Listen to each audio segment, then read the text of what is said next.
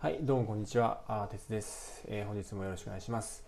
えー、っとですね、3月末に、ね、なってきました。えー、っと、会計お仕事の方とかはね、えここからですね、本決算に入っていくという方もいるんじゃないでしょうか。そうなってくるとね、結構ストレスフルで忙しい時間になってくるかなというふうに思うわけですね。で、私の方もですね、あの、このね、年度末で、えイギリスのね、えー、まあ、大きな監査法人の会計士さんと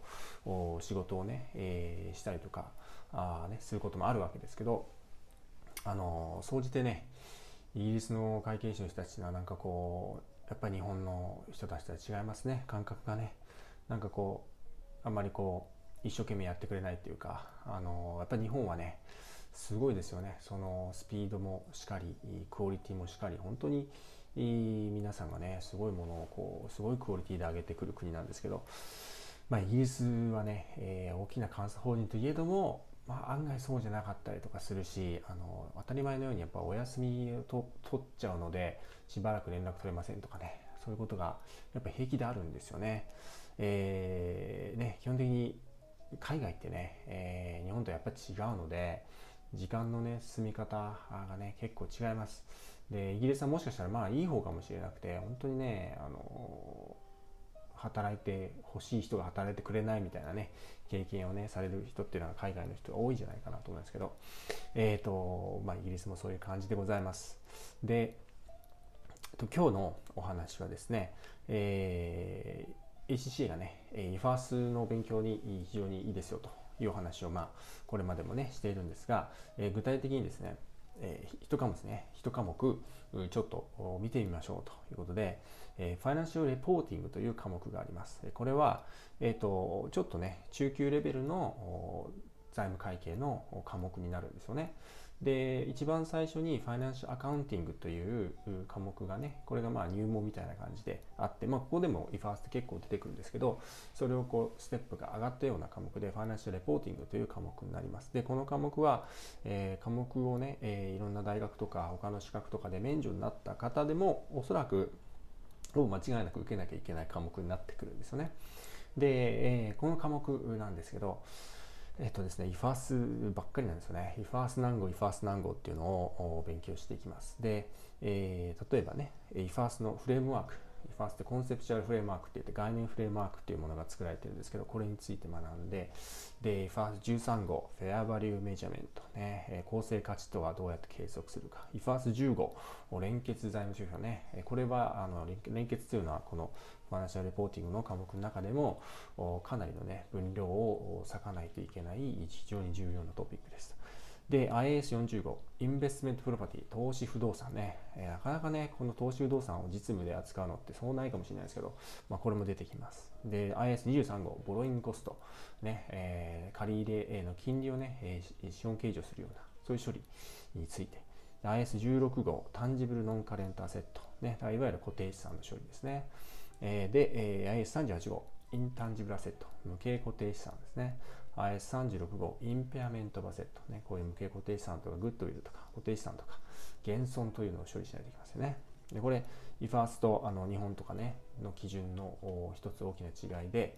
えーね、のれんとかっていうのを日本はね、えー、日本基準というのは何年間かに分けて焼却をしていくんですけど IFAS の焼却をしないで減損テストというのをして、えー、と一発でそれを、まあ、処理を損があればね落とすという処理をしていくんですけど、まあ、そういうようなもので IS41 号アグリカルチャーバイオロジカルアセットということでこれなんか農作物とかについてまああんまりね実務ではお世話にはなりませんがこういうことまで勉強します。で IS2 号が、えーと、インベントリーですね在庫、まあ、これはね、えー、これまでのいろんな科目でお勉強した人とかねいると思います。FIFO とかそういうやつですね。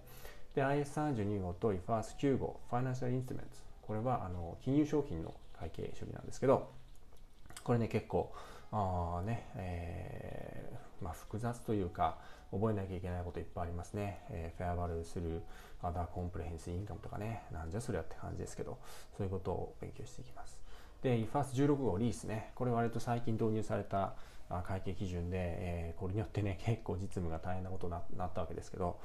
えー、こういうのありますね。で IS15 イベントアフターリポーティングピリオドね。後発事象についてね、後発事象を開示するというのは非常に重要です。IAS37 号、Provision Contingent Liabilities Contingent Asset、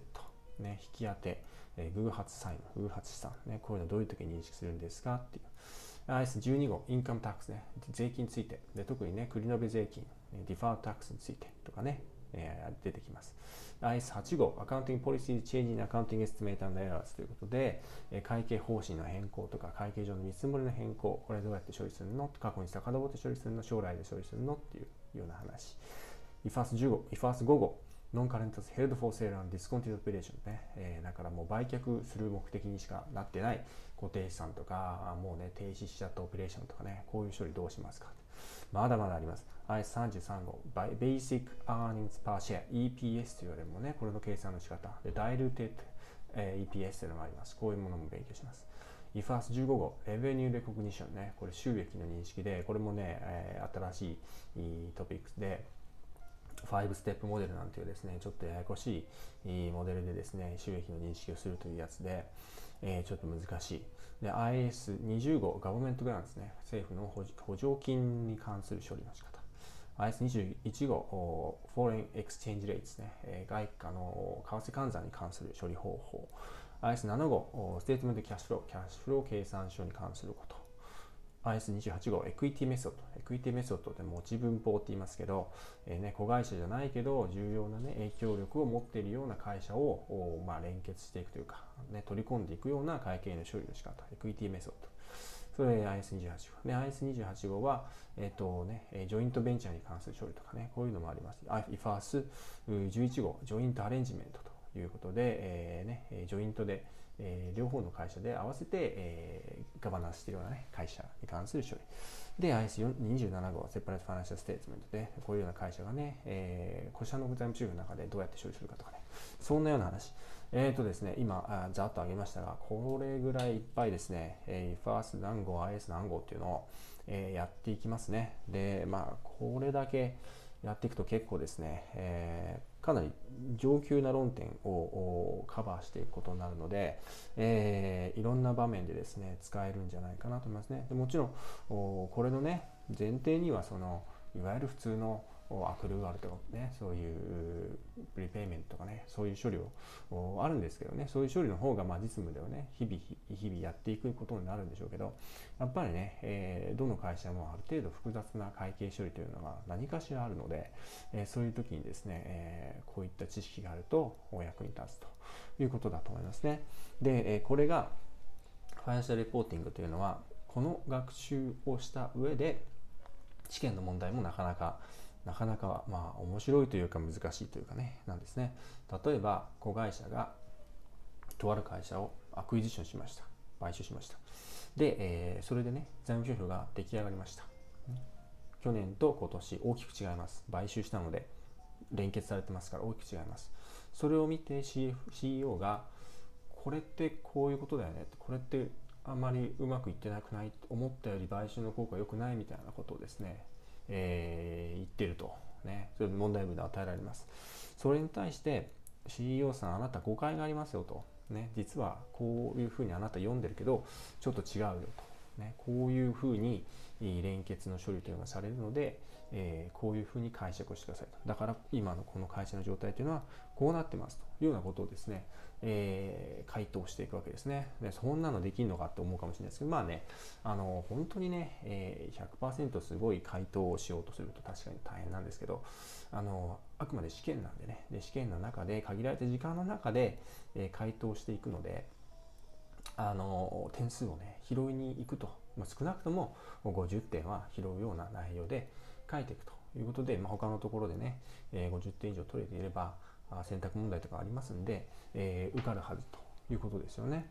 えー、なんで、えーとまあ、そういうこともね含めてね、えーまあ、私の方で、えー、講義のね、えー、資料とか、えー、問題演習ね問題演習は実際の試験の問題っていうのは Excel みたいなものをね開きながらシステム上で回答していくことになるんで、えー、Excel をね、えー、開いて、え、こんな感じで回答していったらいいんじゃないですか？という感じで、え、お見せするような資料をね、えー、するような資料というか動画をね、えー、作っています。で、まあ私もね、ネイティブじゃないし、全然ね、英語力なんて全然完璧じゃないんですけど、まあこういう形で、えー、書いていけばいいですよっていうものをね、えー、お見せしています。で、まあ私ね、えー、受かった時